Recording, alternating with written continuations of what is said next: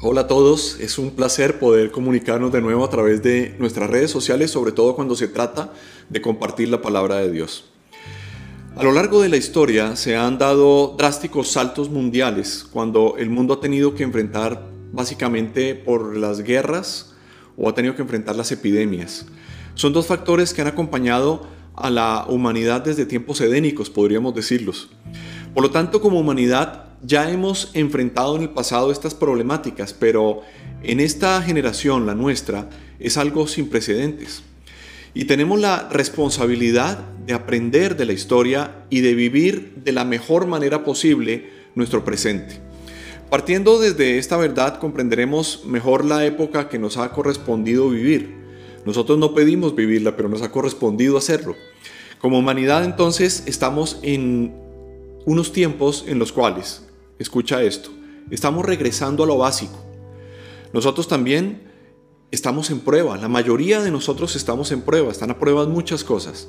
Nuestras relaciones, nuestra fe, nuestras familias, nuestro trabajo, bueno, cantidad de cosas. Estamos en momentos de cambio. No estamos en una pausa. Algunas personas creen que estamos viviendo pausas, pero realmente no es una pausa. Estamos en cambio. La vida nos cambió. Va a ser diferente cuando salgamos. Y esto nos obliga a enfocarnos. También es otro de los asuntos que tenemos que considerar. Y no podemos dejar de lado que todo lo que estamos viviendo nos está permitiendo también llegar a una conclusión. Hay oportunidades por delante. Vamos a vivir en oportunidades y vamos a tener que continuar nuestra vida. Tenemos que identificar justamente cuáles son las oportunidades para que nuestra vida eh, sea lo mejor posible en adelante. Dado lo anterior, es momento de observar nuestra realidad con ojos de fe, confiando en Dios, confiando en su obra y por lo tanto nosotros vamos a hacer lo mejor si podemos recordar hoy varias cosas. Primero, que Dios sigue siendo Dios y Dios es soberano. También debemos considerar que contamos con la presencia de Dios y contamos con su favor.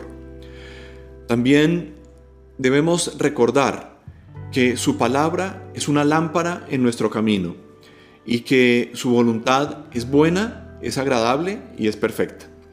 Ahora, ¿cómo vivir estos tiempos? ¿Cómo vamos a desplegar lo mejor de nosotros en los tiempos que estamos viviendo?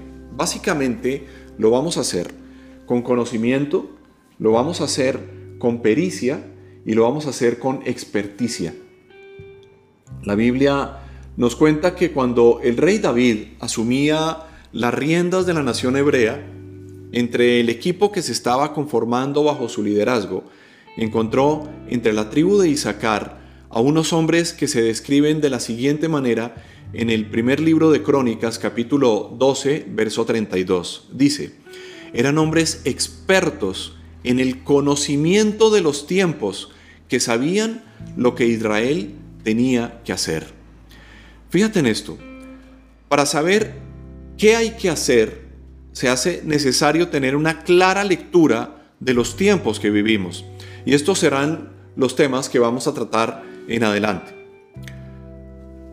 Quiero que consideremos tres puntos. El primero de ellos es olvidar las cosas viejas. Dios nos da la orden tajante y terminal de olvidar las cosas viejas, es decir, soltarlas definitivamente. En Isaías capítulo 43, versos 18 al 19, nos dice esto, olviden las cosas de antaño, ya no vivan en el pasado. Voy a hacer algo nuevo, ya está sucediendo, ¿no se dan cuenta? Estoy abriendo un camino en el desierto y ríos en lugares desolados. No se puede avanzar por la vida con las cuerdas amarradas al puerto, al pasado. Hay que soltar las amarras.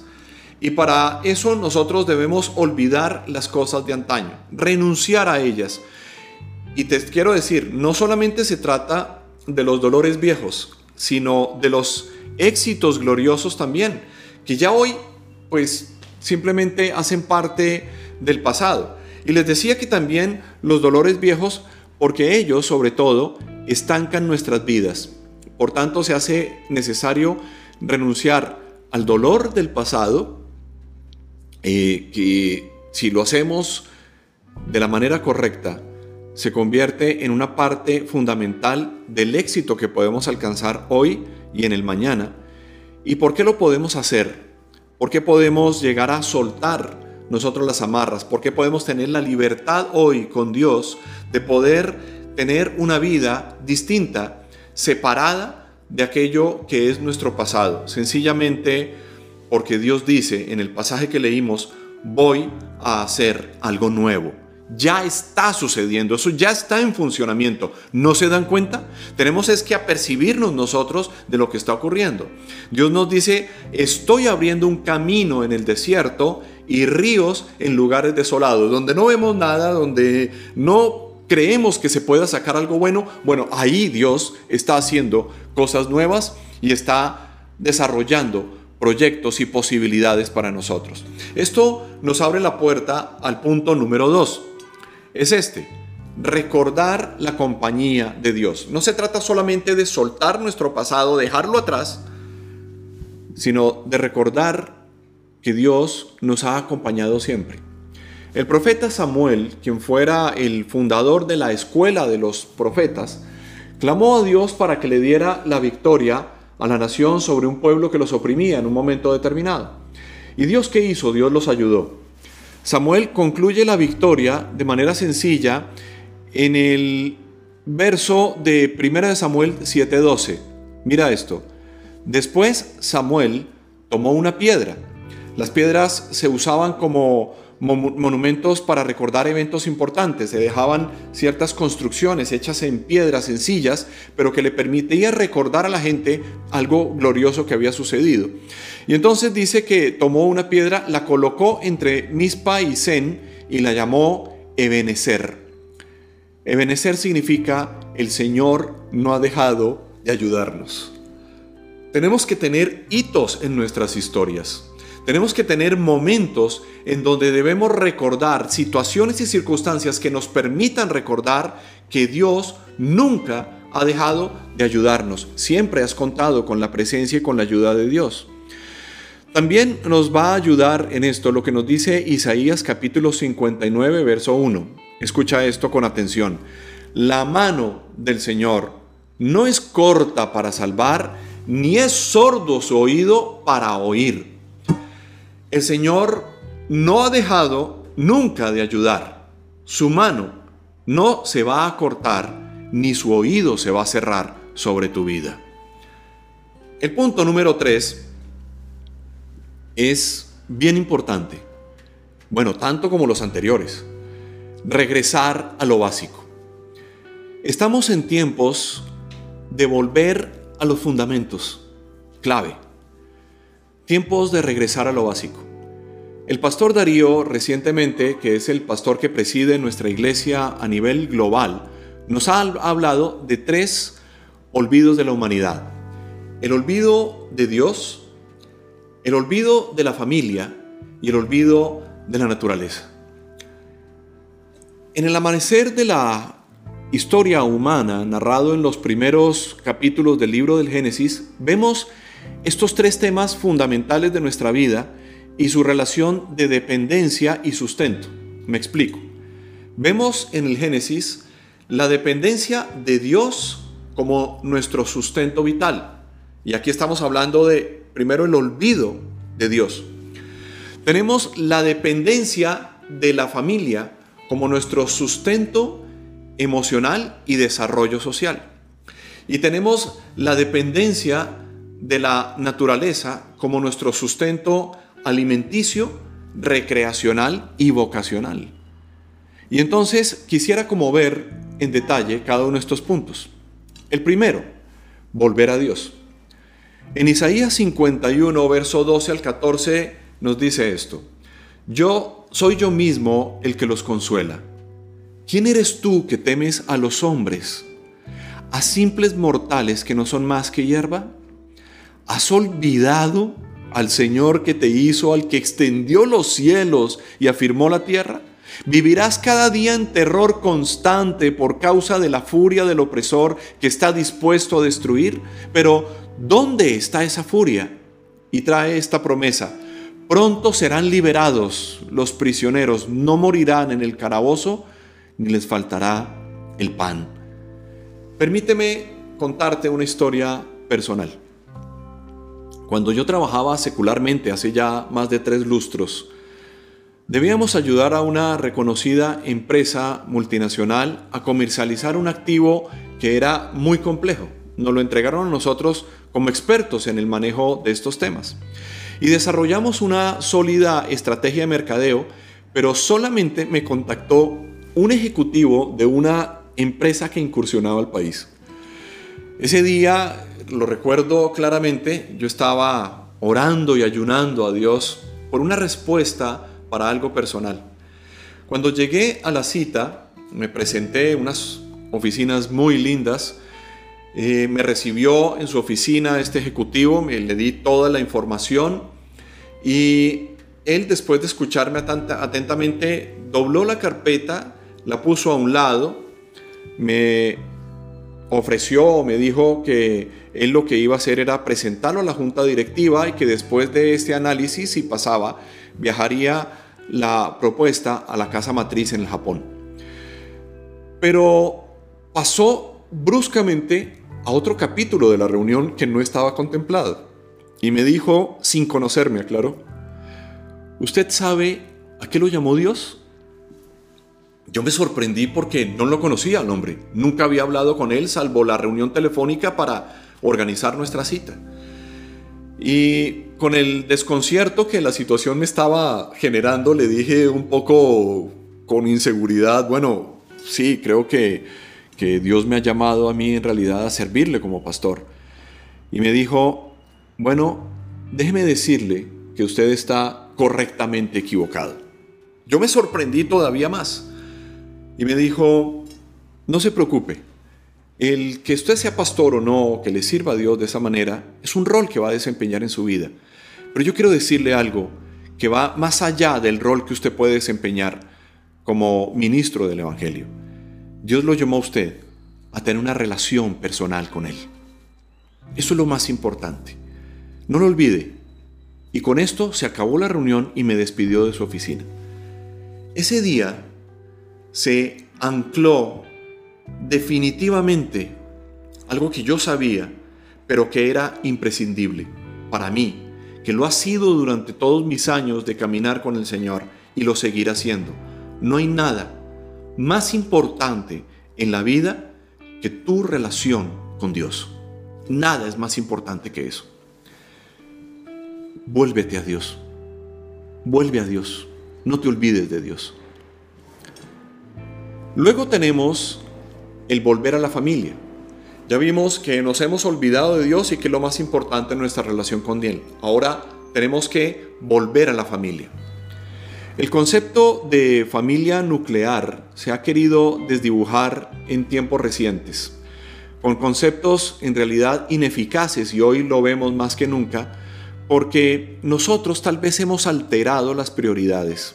La vida tomó una velocidad impresionante y nosotros íbamos montados en esa velocidad. Hoy el mundo ha frenado brutalmente, drásticamente, y toda esta velocidad trajo nuevas exigencias laborales. El consumismo modificó nuestros estilos de vida.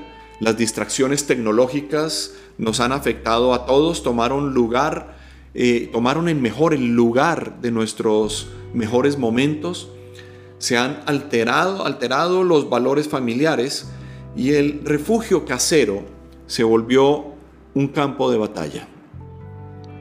¿Cómo retomar hoy el hogar como ese maravilloso espacio donde se habla, se cocina, se discute, se come, se juega, se ríe, se llora, se ora, en donde hay renovación y fortaleza para poder salir y enfrentar la vida con seguridad.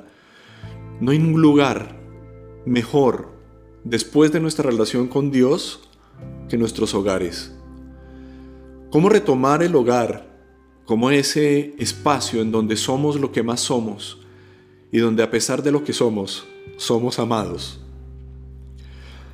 Hoy necesitamos nuestros hogares más fuertes que nunca. el concepto de familia debe volver a su sentido original para el cual Dios lo creó, porque literalmente la familia es la base de la sociedad.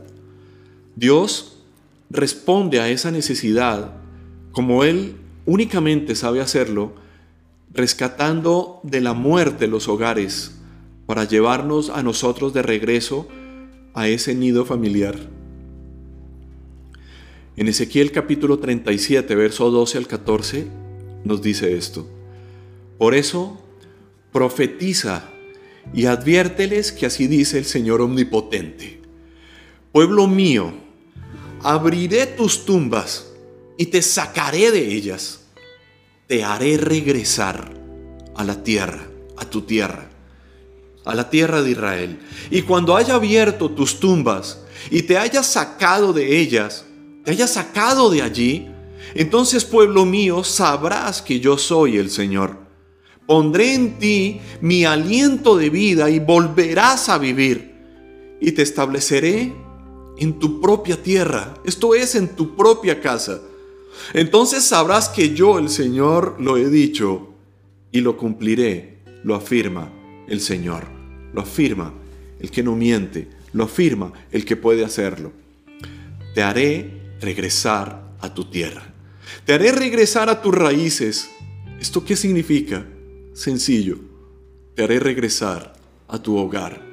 Si bien es cierto que hay hogares que han sido rotos y que se han iniciado cosas nuevas, hogares nuevos en personas, no significa que tengas que volver a eso, porque hoy estás en una condición y en una situación diferente. Pero lo que debes saber es que hoy tienes una nueva oportunidad. Hoy se abre una vez más la oportunidad de restaurar y de sanar. Se abre la oportunidad de recomenzar, de salir de la tumba, de lo muerto, de lo descompuesto, de lo podrido, de lo inservible, de lo insufrible, que se ha convertido muchas veces el mejor refugio que llamamos casa, de salir en este momento, en esta etapa que estamos viviendo, en los hogares donde estamos, salir transformados, de regresar cuando esto termine a nuestras actividades, regresar más sanos que nunca, más fuertes que nunca, más fortalecidos que nunca y listos para una vida cambiada, porque el mundo cambió y necesitamos regresar a este mundo fortalecidos por el calor del hogar. Porque creo que ese es parte del propósito de Dios con estos tiempos que estamos viviendo. No puedo dejar de compartir con ustedes lo que nos dice Malaquías capítulo 4, verso 6.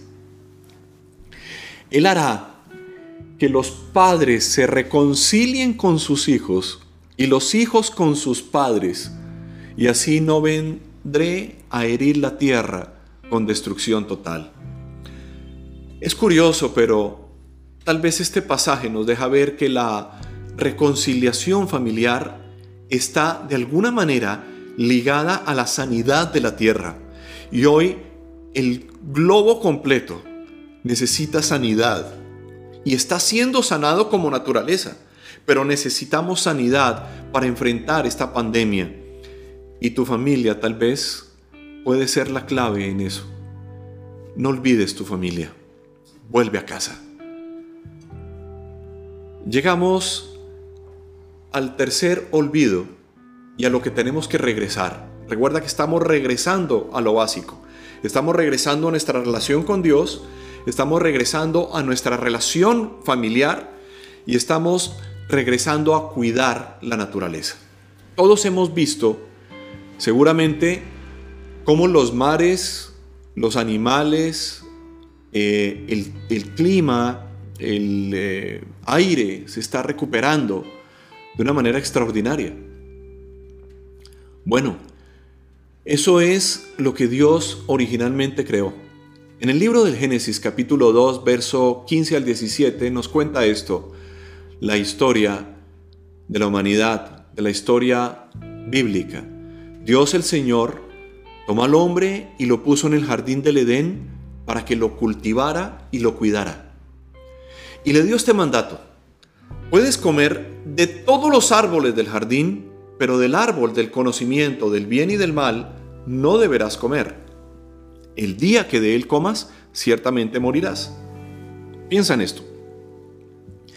El mandato es cultivar y cuidar. ¿Esto qué es? En una palabra es administrar. Nosotros podemos ser buenos administradores o podemos ser malos administradores. Dios no nos hace un llamado a ser malos administradores. Nos hace un llamado a cultivar y a cuidar. Esto es ser buenos administradores. Pero adicionalmente, en esta administración hay una restricción. Que no debemos tomar todo ni acaparar todo. Y Dios puso de alguna manera en el árbol del conocimiento del bien y del mal una restricción. ¿Por qué? Porque tomar de ello traería unas consecuencias globales. Adán y Eva efectivamente tomaron de ello y se dejaron ver inmediatamente las consecuencias, no solo global, sino universalmente. Así fue que ocurrió en el Edén y así sigue siendo hoy en día. Y de eso nosotros estamos siendo testigos presenciales. Ahora, en la administración bíblica se hacen llamados directos a dejar descansar la tierra, por ejemplo se hacen llamados a no acaparar, se hacen llamados a no poner nuestra confianza en los recursos, no consumir ciertos animales incluso. ¿Sabías que en la Biblia habla de no comer murciélago, entre otros? Porque trae consecuencias globales. La palabra de Dios se cumple, porque es la verdad. Al no entender el mandato bíblico, se confundió administrar con acaparar cultivar con arrasar, criar con devastar. Y para tratar de contrarrestar todos estos daños de las restricciones que habíamos violado y saltado la cerca, el mal del mal uso extremo del recurso natural se confundió en el otro extremo administrar con adorar. Y así lo que estamos viendo hoy en día es cómo se reencaucha el viejo panteísmo disfrazándose de cuidado de la naturaleza. El panteísmo es la adoración de la naturaleza. Nosotros debemos es servirnos de la naturaleza, pero debemos cuidar la naturaleza. Claramente nosotros somos responsables de administrar correcta y equitativamente los recursos, los recursos naturales, por supuesto. Para no confundirnos como sociedad, creo que debemos aprenderlo desde la primera infancia. Recuerdo otra historia personal, una historia casera justamente. La primera billetera que tuvo mi hijo mayor, que hoy ya está alcanzando la mayoría de edad, pero en esta época tal vez bordeaba los 6 o 7 años, yo le regalé una billetera y él se le perdió. Él estaba muy, muy preocupado con eso, y entonces lo olvidaba al rato, pero volvía a recordarlo y un día estábamos sentados en el comedor, él estaba jugando y se acercó a la sala y yo lo estaba mirando desde donde estaba sentado y metió las manos entre, entre los dos cojines del sofá y, de repente encontró su billetera y él se alegró muchísimo con esto. La tomó entre sus dos manitas y dijo esto, billetera, te encontré, te amo. Y la acercó así a su cachete y cerró los ojos. Yo lo vi en la distancia y lo llamé y le dije, hijo, ven acá. Lo llamé, lo senté en mis piernas y le hablé de un principio básico de la administración. Le dije, hijo, las cosas se usan, no se aman. Las personas se aman, no se usan. Los recursos son para usarlos, no para abusarlos. Son para cuidarlos y administrarlos de manera correcta y de manera racional. No se pueden adorar. Como administradores nosotros debemos además entender que vamos a rendir cuentas de lo que administramos, porque como administradores sabemos a quién le pertenecen las cosas. En Deuteronomio capítulo 8, verso 10 y 11 nos recuerda esto. Cuando hayas comido y estés satisfecho, alabarás al Señor tu Dios por la tierra buena que te habrá dado pero ten cuidado de no olvidar al Señor tu Dios. No dejes de cumplir sus mandamientos, normas y preceptos que yo te mando hoy. Esto es lo que Dios nos ha llamado. Cuida la naturaleza. Cuida los recursos que Dios te ha entregado, porque te van a pedir cuentas de ellos. Ahora, quiero cerrar con esto. Cuando en Génesis Adán y Eva cayeron, la paga de su pecado fue la muerte espiritual. Ellos tuvieron que salir del jardín porque habían tomado del árbol restringido del conocimiento del bien y del mal, tomaron su fruto y lo comieron. Ahora, quedaba el árbol de la vida, y si hubieran comido, estando muertos del árbol de la vida, habrían vivido muertos para siempre. Y entonces Dios tenía que resolver este asunto. ¿Por qué?